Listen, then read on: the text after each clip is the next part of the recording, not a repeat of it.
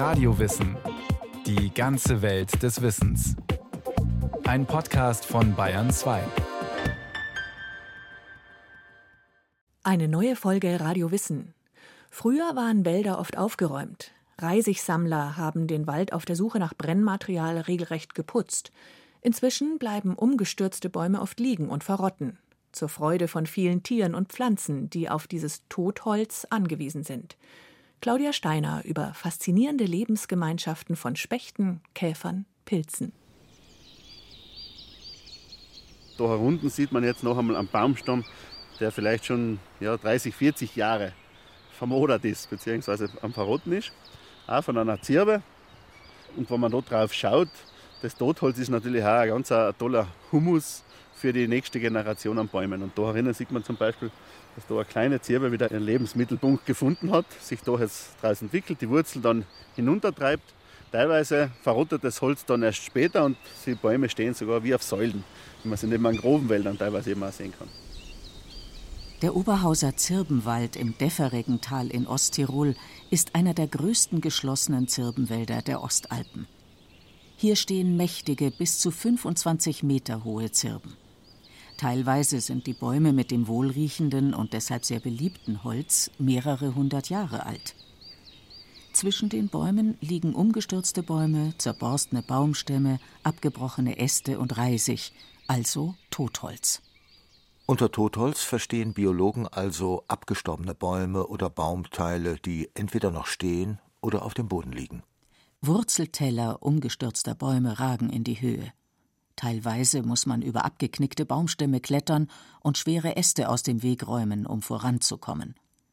Ranger Andreas Angermann vom österreichischen Nationalpark Hohe Tauern. Jetzt haben wir eben vor zwei Jahren einen starken Windwurf gehabt, letztes Jahr noch einmal einen Schneebruch dazu.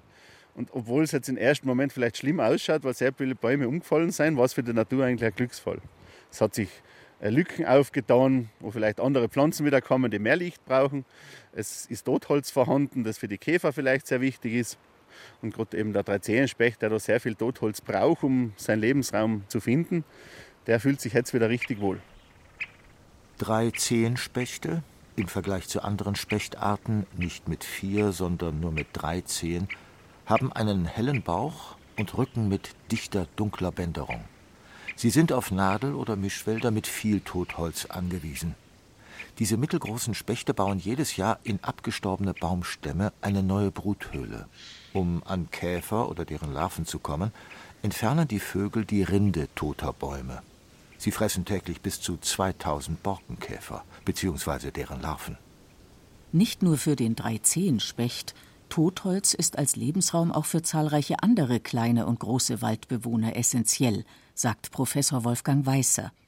Er leitet den Lehrstuhl für terrestrische Ökologie an der Technischen Universität München in Weihenstephan. Vielleicht sollte man noch mal betonen, dass man erst in den letzten Jahren wirklich realisiert hat, dass Totholz eben ein wichtiger Lebensraum für sehr, sehr viele Arten ist. Zum Beispiel die Hälfte aller unserer Käfer. Wir haben immer 6000 Käferarten in Deutschland, über 6000. Und ganz viele der Pilze brauchen dieses Holz, um leben zu können. Entweder weil sie da drin leben oder da drauf leben oder weil sie Räuber sind, die von den Arten leben, die in dem Totholz vorkommen. Und erst seitdem man sich etwas mehr mit der Bedeutung von biologischer Vielfalt beschäftigt hat, ist eben klar geworden, dass auch im Wald ein Problem äh, da ist.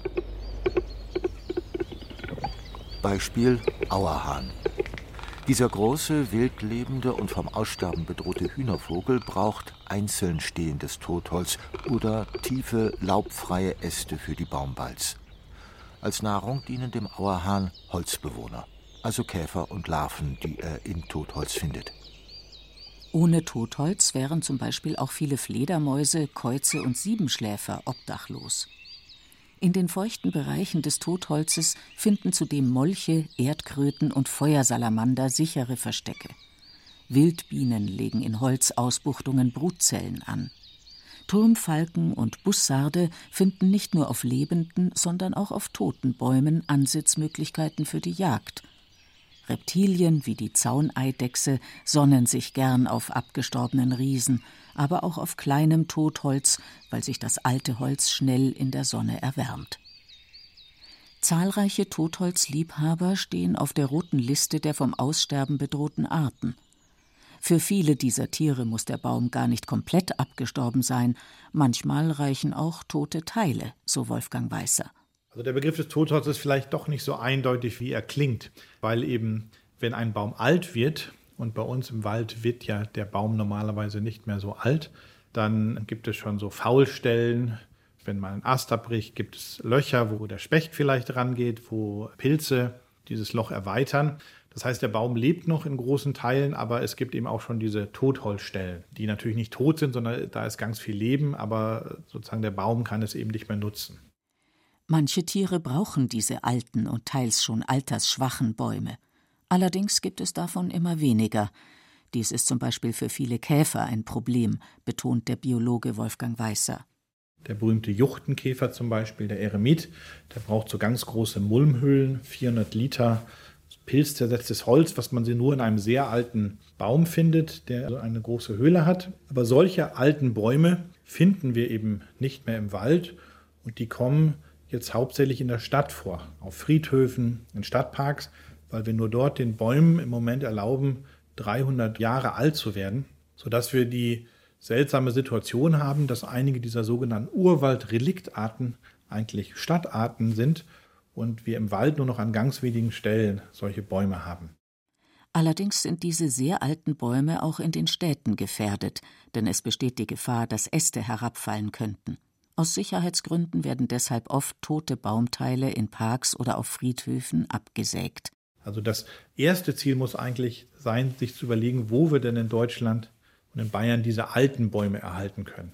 Ich denke, es kann auf Dauer nicht nur die Stadt sein, obwohl auch in der Stadt ist es wichtig, sich Konzepte zu überlegen, aber wir brauchen eben auch Parzellen, wo eben Bäume auch sehr alt werden dürfen. Und dazu sind eben so Naturwaldparzellen oder Nationalparke sehr gut geeignet. Noch in der Generation unserer Großeltern sahen die Wälder anders aus. Nach Stürmen gingen Reisigsammler mit geflochtenen Körben auf dem Rücken durch den Wald und hoben auf dem Boden liegende Zweige und Äste auf. Gerade ärmere Menschen waren auf das Klaubholz angewiesen, zum Kochen und um es im Winter warm zu haben. Dass die Wälder früher so aufgeräumt ausgesehen haben, lag auch am damaligen Verständnis von Holz. Holz galt zuallererst als Rohstoff, zum Bauen und auch zum Verfeuern. Es wurde der Begriff der sauberen Forstwirtschaft geprägt, erzählt Pascal Edelmann, der als Doktorand am Lehrstuhl für terrestrische Ökologie in Weinstefan zum Thema Totholz arbeitet. Sprich, es wurde aus ästhetischen Gründen auch ein ausgeräumter Wald bevorzugt, in dem eben kein Totholz rumliegt. Und das hat sich erst in den letzten Jahrzehnten eigentlich gewandelt, diese Ansicht. Es ist ein alter Konflikt. Wer bekommt den Baum, der Mensch oder der Käfer? Der Mensch möchte den Baum lebend ernten und, wenn er noch nicht so alt ist, dass erste Faulstellen auftreten. Für die Totholzbewohner müsste der Baum noch älter werden, und er ist auch wertvoll, wenn er schon abgestorben ist. Wolfgang Weißer. Also da gibt es ganz schwer einen Kompromiss. Und weil der Mensch eben das Holz für sich nutzen möchte, bleibt für die anderen Organismen nichts mehr über. Und das ist im Extremfall so, dass in einem Wald quasi überhaupt kein Totholz mehr vorkommt. Also der Förster misst das in Festmetern, also das sind Kubikmeter. Und in so einem aufgeräumten Wirtschaftswald liegen also zum Teil unter 10 Festmeter Totholz, von dem kleinen bis zum großen, vielleicht sind es auch mal 20 oder 30 pro Hektar. Wenn Sie aber in eine sogenannte Naturwaldparzelle geht, wo auch Bäume umfallen dürfen, kommen Sie auf 600, 650. Das sind also Größenordnung, 30 mal so viel Totholz, wenn der Mensch das Holz nicht nutzt. Bäume sterben aus Altersgründen, durch Borkenkäferplagen, nach Stürmen, Schneebrüchen, durch Blitzschlag oder bei Waldbränden. Für das Ökosystem Wald ist das Totholz aber kein nutzloser Abfall. Wenn ein Baum zu Boden fällt, beginnt ein komplexer Prozess. Das Holz beinhaltet unter anderem Stärke, Zucker, Vitamine, Eiweiße und Aminosäuren und ist somit eine Nahrungsquelle für viele Lebewesen. Insekten wie Käfer bohren schon nach kurzer Zeit Löcher in die Rinde. Ranger Andreas Angermann vom Nationalpark Hohe Tauern. Wir haben jetzt da einen umgestürzten Baum, der vielleicht schon ein paar Jahre länger liegt, über Rindenstück in der Hand und da sieht man viele kleine Löcher rausgehen und auch ein bisschen Sägemehl, das da drinnen ist. Da ist zum Beispiel so ein kleines Loch herum mit der Sägemehl. Das ist dann einfach quasi die Abfallprodukte von Borkenkäfern, die sich da unter der Rinde von dem Baum ernährt haben bzw. das gefressen haben. Wenn man den Baum selber anschaut, sieht man etwas größere Löcher hineingehen und auch wieder so Sägemehl. Das ist dann wirklich Käfer, die ins Holz hinein sich fressen und das ist dann ein klassisches Bockkäferloch. Bohrmehl, Ausscheidungen, Häutungsreste und tote Insekten locken weitere Tiere an. Viele Käfer sind wie Vorarbeiter. Mit ihren Löchern verschaffen sie holzzersetzenden Pilzen Zugang zu dem Holz. Eine gesunde Baumrinde ist für Pilze und viele Insekten nämlich nur schwer überwindbar. Inzwischen wissen Forscher, dass an der Zersetzung eines Baumes viele verschiedene Pilze beteiligt sind, sagt Wolfgang Weißer vom Lehrstuhl für terrestrische Ökologie an der TU München. Und das ist ein ganz spannendes Feld weil man erst jetzt, wo wir molekularbiologische Methoden zur Verfügung haben, feststellen können, wie viele Pilze eigentlich in so einem Baum leben. Nur die wenigsten dieser Pilze machen Fruchtkörper. Das heißt, die allermeisten Pilze, die sieht man gar nicht. Und die kann man eben nur nachweisen, wenn man da die Erbsubstanz isoliert. Ranger Andreas Angermann erkennt einige Pilze, auch wenn sie keinen Fruchtkörper bilden, mit bloßem Auge. Er deutet im Oberhauser Zirbenwald auf einen bereits stark vergammelten Baumstumpf, der eine rötliche Färbung aufweist. Wenn man das Holz selber anschaut jetzt, ist es irrsinnig rot und bricht dann so holzkohleartig. Also wie wenn es verkohlt wäre. Und in dem Fall ist es einfach holzzersetzender Pilz. In dem Fall ist die Rotfäule. Und das ist genau das typische Merkmal, dass es eben so kohleartig bricht, die rötliche Farbe. Und die Pilze zersetzen dann eben das Holz im Laufe der Jahre und irgendwann bleibt dann nur mehr Humus übrig. Da unten sieht man auch noch ein paar andere Pilze, die da rauswachsen. Es Moos, Heidelbeeren, Preiselbeeren sind da drauf. Also so ein Stock ist eigentlich ein irrsinnig toller Lebensraum. Geschwächte Rotbuchen, Pappeln oder auch Birken werden beispielsweise vom Zunderschwamm befallen. Die Pilzart dringt über Wunden im Ast oder Stamm in den Baum ein. Im Gegensatz zu vielen anderen Pilzen bildet der Zunderschwamm dicke, hufförmige Fruchtkörper aus, die am Stamm wuchern. Im Holz selbst verursacht der Pilz eine Weißfäule. Stark befallene Bäume brechen dann oft in mehreren Metern Höhe ab. Aber auch in abgestorbenen Bäumen kann der Zunderschwamm noch längere Zeit weiterleben. Andere Pilze werden von Insekten eingeschleppt. Pascal Edelmann und manche Käfer, zum Beispiel die Ambrosiakäfer, bringen sozusagen ihren eigenen Pilz mit, den sie dann im Holz kultivieren. Die Larven der Ambrosiakäfer ernähren sich von einem Pilzrasen, der die Wohnröhre der Insekten im Holz auskleidet. Die weiblichen Käfer züchten diese Pilze für ihren Nachwuchs und regulieren dafür sogar die Luftfeuchtigkeit in den Röhren, damit die Pilze auch gut gedeihen. Oft konkurrieren auch verschiedene Pilze um das Stück Totholz, erklärt Professor Weißer. Es gibt auch sogenannte Endophyten. Das sind Pilze, die auch in einem lebenden Baum vorhanden sind. Und bei denen fängt man jetzt erst an zu verstehen, wie die wechselwirken mit den Pilzen, die dann später kommen wollen. Es scheint so zu sein, dass diese Endophyten möglicherweise auch verhindern, dass bestimmte Pilze relativ schnell eindringen können. In einem toten Baumstamm, der über Jahre oder Jahrzehnte verrottet, finden sich also viele unterschiedliche Pilze, von denen nur einige Fruchtkörper ausbilden.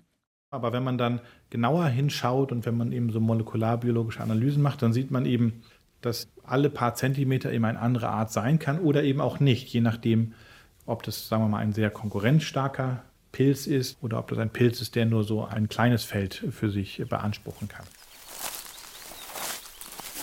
Wie lange es dauert, bis umgefallene Bäume komplett zersetzt sind, hängt nicht nur vom Mikroklima, also den Temperaturen und der Luftfeuchtigkeit und von den Tieren oder Pilzen ab, die das Holz besiedeln, sondern auch von der Baumart. Laubbäume werden in der Regel schneller recycelt als Nadelbäume. Nicht umsonst wird das wetterbeständige Holz von Fichten und Lärchen gern auch im Außenbereich verbaut. Vielleicht kann man ganz grob sagen, so eine Art wie die Hainbuche oder die Linde, die kann auch schon nach zehn Jahren abgebaut sein und Nadelholz ein bisschen länger oder eine Eiche kann auch relativ lange, 30, 40 Jahre im Wald liegen, bis sie abgebaut ist. Wie schnell das abgebaut wird, hängt davon ab, welche Organismen den Stamm besiedeln. Und das sind eben im Wesentlichen Pilze. Und die Pilze eben gemeinschaftlich mit Insekten. Wenn nach Jahren oder Jahrzehnten vom Holz nur noch Mulm übrig ist, machen sich im Waldboden Milben, Würmer und Asseln an die Arbeit. Sie zerkleinern die letzten Reste des Baumes, danach übernehmen Pilze und Bakterien die weitere Verarbeitung. Während dieses Prozesses werden Nährstoffe, die im Holz gebunden sind, mineralisiert.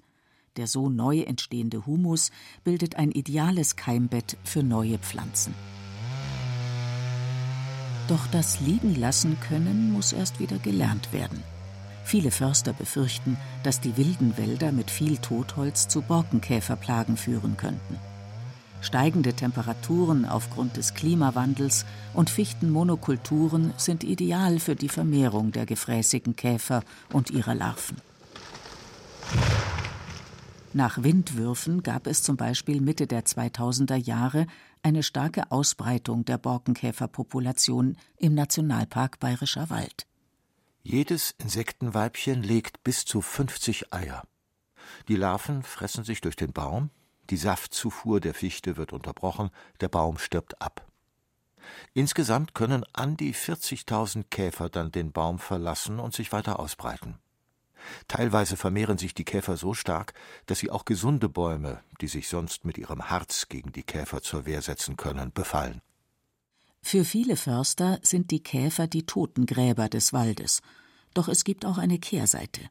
Natürliche Zusammenbrüche, die wirtschaftlich durchaus eine Katastrophe darstellen können, sind auch eine Chance für den Wald und ein Geburtshelfer für verschiedene Arten. So konnten Wissenschaftler im Bayerischen Wald zum Beispiel den seltenen Zottenbock wieder nachweisen. Der bis zu dreieinhalb Zentimeter große Käfer ist rotbraun gefärbt, gilt als Urwaldrelikt und wird in Bayern in der Roten Liste als stark gefährdet geführt. Auch Urwaldpilze wie die farbenprächtige zitronengelbe Tramete tauchen in wilden Wäldern wieder vermehrt auf, so Doktorand Pascal Edelmann. Es scheint doch möglich zu sein, dass auch Arten, die eigentlich verloren scheinen, wieder zurückkehren in einem gewissen Maß, wenn man ihnen den Lebensraum gibt. Totholz kann auch eine natürliche Barriere darstellen. In den Alpen schützen herumliegende Stämme oder Äste vor Steinschlag und Lawinen.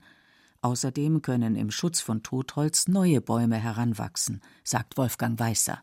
Auch Pflanzen können profitieren vom Totholz, indem sie auf den Bäumen keimen oder indem sie zum Beispiel zwischen dem Totholz vor dem Verbiss durch Rehe geschützt sind. Also Totholz schafft eine Struktur, dass manche Tiere dort eine Behausung finden und andere Tiere, sagen wir größere Säugetiere, gar nicht so leicht hineinkommen. Das heißt, es bietet sozusagen eine Nische, wo sich eben andere Pflanzenarten entwickeln können, unter anderem auch zum Beispiel Laubgehölze, die vielleicht sonst eben auch verbissen werden würden.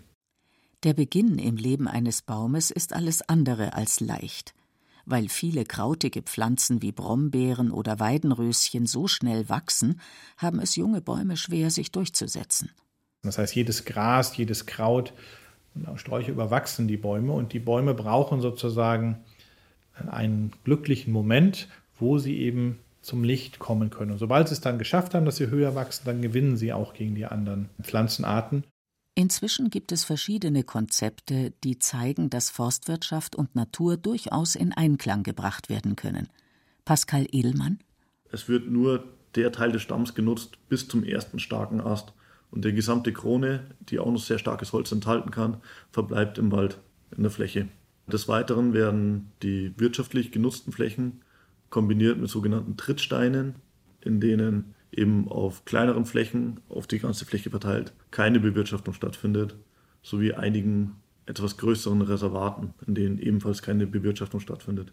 In Bayern sind inzwischen mehr als 10 Prozent des bayerischen Staatswaldes der natürlichen Waldentwicklung überlassen.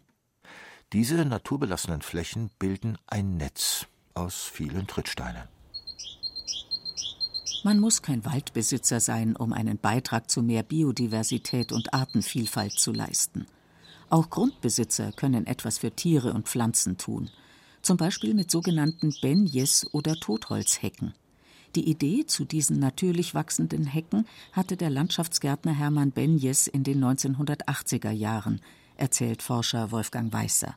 Die Idee ist eigentlich sehr einfach und auch genial, indem man eben abgeschnittene Äste aufschichtet entlang der Bewirtschaftungsgrenze. Und die Idee ist, dass dann dort die Vögel drauf landen, um zum Beispiel zu singen. Und wenn sie dann Ausscheidung abgeben, dann kommen eben sehr viele Samen von Feldgehölzen dorthin. Das heißt, man muss nicht sehr teuer eine Hecke pflanzen, sondern man hat eben dieses Totholz, was auch Unterschlupf bietet, aber insbesondere ist das eben auch dann der Nukleus für eine Hecke, die dann da wachsen kann. Totholz. Es ist der letzte Entwicklungsprozess im Leben eines Baumes, eins der wichtigsten Strukturelemente unserer Wälder. Absterbende oder tote Bäume dienen als Nahrungsquelle, Lebensraum und Brutstätte für Tiere, Flechten, Pilze und neu wachsende Bäume. Die Natur macht uns vor, wie Recycling geht, wie aus Altem Neues entstehen kann, wenn wir sie nur lassen.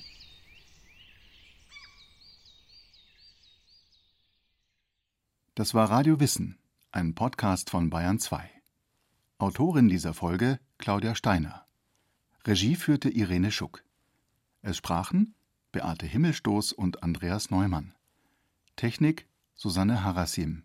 Redaktion Bernhard Kastner. Wenn Sie keine Folge mehr verpassen wollen, abonnieren Sie Radio Wissen unter bayern2.de slash podcast und überall, wo es Podcasts gibt.